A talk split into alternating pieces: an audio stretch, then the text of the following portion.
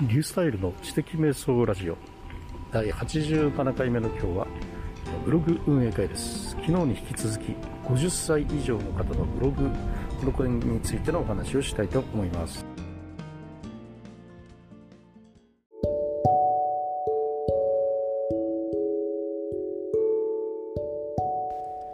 なお録音している時には全然気づかなかったんですがあ風が吹いていてえー、後から聞いたらかなり風切り音が激しい状況になっています。どうぞご了承ください。お気をつけてお聞きください。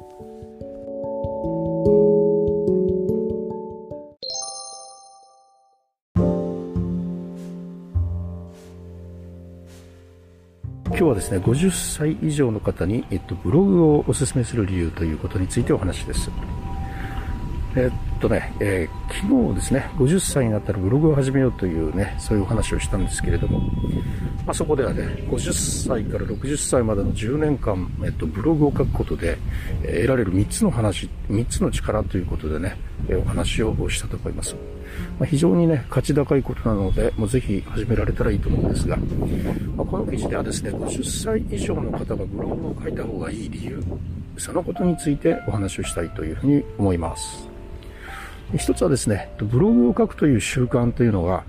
ま、定年後のね、不安や定年後のうつと言われる、まあ、社会的な課題を解決することができるというふうに考えているからなんですね。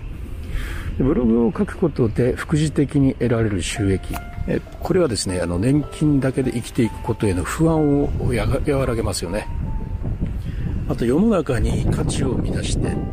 それを喜ぶ人がいるということで、社会における自分の立ち位置の喪失感。これをね感じることがなくなります。あとあの業種とかあの年齢とか職会それを超えた人とのつながりそれができるという話しましたけど、まあ、それがですね人とのつながりがなくなるということからの喪失感。これをね感じることがなくなりますそしてですね定年後のセカンドステージの準備。このためにね学んだり挑戦したりすると思うんですが、そのね、学びの場とか発表の場としてね、えっと、ブログを書くということで、定年後へ向けての準備っていうのが、確実に進んでいくということになります。まあね、このようにして、まあ、定年後の不安解消という意味からね、ブログを書くということを強くお勧めをしています。さて、えっと、50歳以上の方にはね、様々な人生経験があるということで、まあ、豊富な人生経験があるからというのも理由で、え語っていますね。え自分の職能についての専門的な理解がありますよね、50歳ねだ。から部下や後輩を育ててきたという経験があります。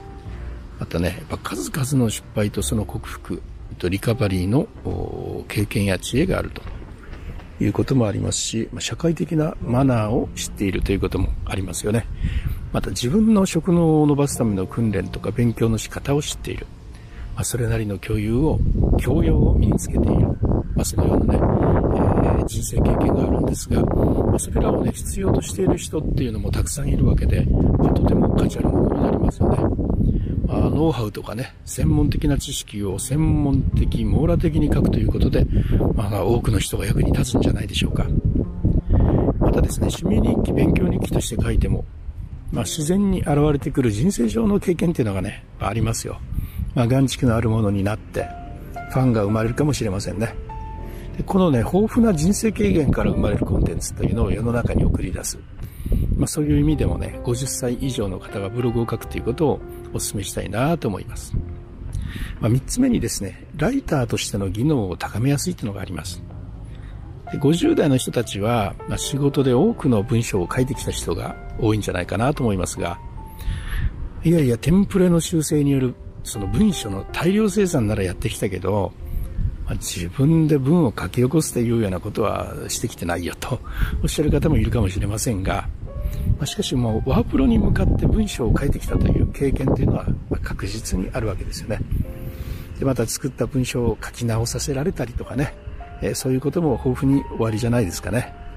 で部下の方の文章を読んで遂行されてきた方もいらっしゃるんじゃないでしょうか。でこれらがですね、ブログに役立ちます。でブログを書くためにコンピューターに向かうという精神的なハードルというのがもともと高くないとまた読み手の目線で文を書くことができるというようなね、ことがあります。まあ、一つ気をつけることがあるとすればですね、ブログにはブログの書き方があります。ブログはね、読んでもらうために書くんですから、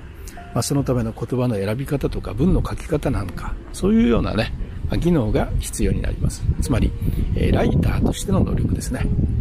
それはですね、ブログを書きながら学んでいくことができます。ライターとしての技能を高めると、まあ、数が違いながら、あブログを起点として様々な仕事へとね、展開することもできますので、これまでの経験からすでに持っている文章を書く能力、これはライターとしての能力を上げることに役立っていきますよ。はい、ということでまとめです。50代の人のね、人生経験というのは、ブログに書くことによって価値あるものとして残っていきます。ま世の中にですね、価値を生み出せるし、それを享受する人が確実にいるんですよね。まだ定年後の不安解消として自分のためにも大いに役立ちます。まだブログを書いたことがないという人も心配ありません。ぜひブログを始めてみましょう。ということで今日は50代の人にブログをおすすめする理由ということについてお話をしました。はい、いかがだったでしょうか？まだもうブログを書いたこともないという方がもしいらっしゃったらこれはもう50歳というふうに私は言っていますけれども40でも30でも構いません。できるだけ早くブログを書き始められることをお勧めします。それではまたリュースタイルでした。